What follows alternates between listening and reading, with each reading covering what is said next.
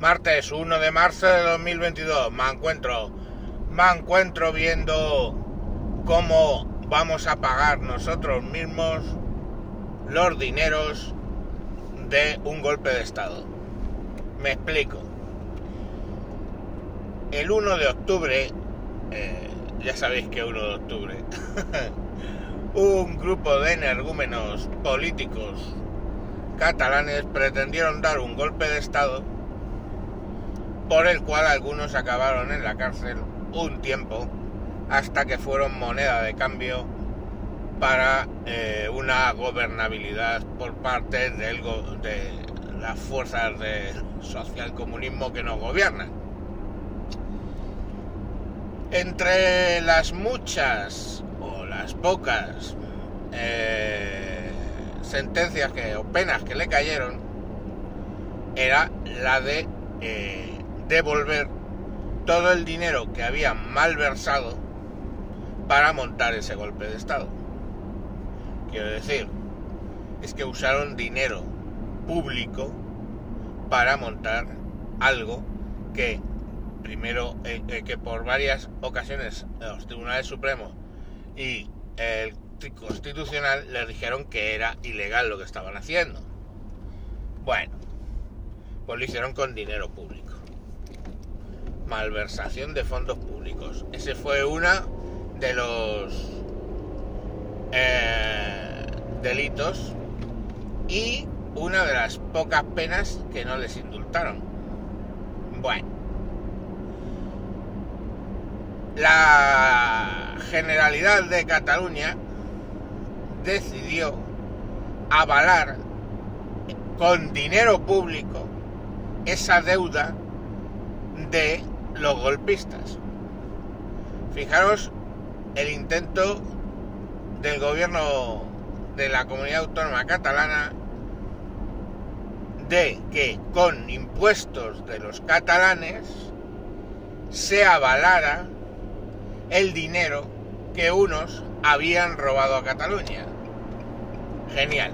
Entonces llega eso al Tribunal de Cuentas y el Tribunal de Cuentas dice, con toda lógica, que eh, no puedes avalar con dinero público una malversación de dinero público, porque lógicamente entonces estás eh, perdiendo el dinero dos veces. Bueno. ¿Qué pasa? Que con todos estos dimes y diretes de la negociación de los órganos la bajada de pantalones del Partido Popular, uno de los eh, cosas que se eligieron de nuevo fue el Tribunal de Cuentas, donde cambió la distribución de poder.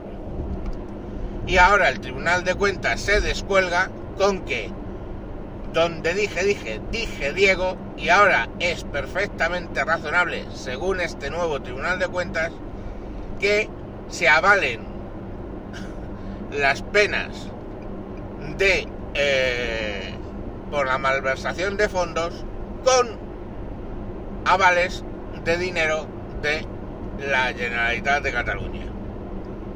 Conclusión, tú, señor catalán, que pagas impuestos, no solamente te robaron dinero para montar un referéndum ilegal y un golpe de Estado, sino que encima de postre, ahora eres tú el avalista de esos hijos de puta por la cantidad robada. Con, lo cual, si ellos no la pagan, tú que has presentado un aval, pues te lo van a coger a ti el dinero, a ti mismo con tu mecanismo.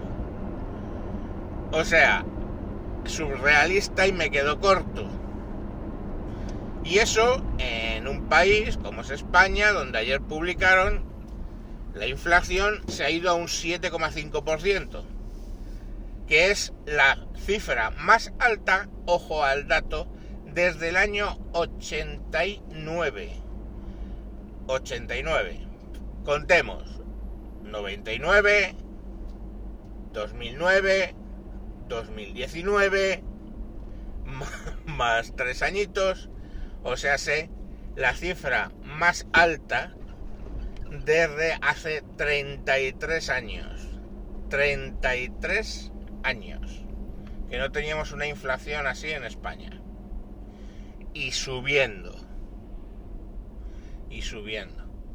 Pero oye, lo interesante aquí es sacar el enésimo chiringuito, la enésima, entre comillas, ayuda. Eh, porque lógicamente nos sobra el dinero. Así que, bueno, pues mientras eh, pagamos la electricidad a 200, creo que a 80 y tantos euros el megavatio ayer. La gasolina yo la he echado ya a 1.7 y más. Y todo va creciendo, porque si crece el precio de la gasolina, crece, crece el precio de los transportes, de logística, con lo cual sube absolutamente todo. Pues muy bien. Y diréis, no, pero ¿qué culpa tiene este gobierno de que suba la gasolina? Hombre, pues sí, la culpa no tiene que haya subido la gasolina. La culpa tiene de seguir cobrando de ese euros con 7 de, de gasolina que le echo al coche que aproximadamente el 60% va a las arcas del Estado. De eso sí tiene, sí tiene la culpa. Entonces, si me decís que no estáis dispuestos a que en vez de 1,7 la gasolina costase pues 50, 60, 65 céntimos, estamos de, de 1,70 a que pase a costar 65 céntimos, ¿no? 50, no, 85 céntimos. Pues hombre, yo, mm, ¿dónde hay que firmar, no? O he recorrido para bajar la gasolina si ellos quieren. Pero no quieren. Quieren seguir recaudando, subiendo impuestos, que van a subir más, la hostia que ya le han metido y que le van a meter a los autónomos, la hostia que ya le han metido y le van a meter a las empresas, y ay, qué malos son los empresarios. Pero hijos, os recuerdo que tanto los autónomos como las pymes, como las grandes empresas, son los que te pagan tu salario a ti, cariño mío, corazón bendito que estás escuchando esto. Incluso si eres funcionario, te lo están pagando también tú mismo de los impuestos. O sea, ahí es como yo recaudo y me lo pago a mí mismo, pues tal cual. Entonces, si sangras si sangras al Estado, o sea, sé, los que pagan los funcionarios, sangras a los autónomos, sangras a las pymes, y os recuerdo que España es un país de pymes, y de postre sangras a las grandes empresas, pues lo que tienes es una economía paralizada, creciendo el paro porque no hay cojones de contratar a nadie, eh, la producción se va a la mierda, y como hay menos producción, hay demanda y suben los precios. No sé, es matemáticas de, de EGB. Ya sé que la EGB ya no existe, pero...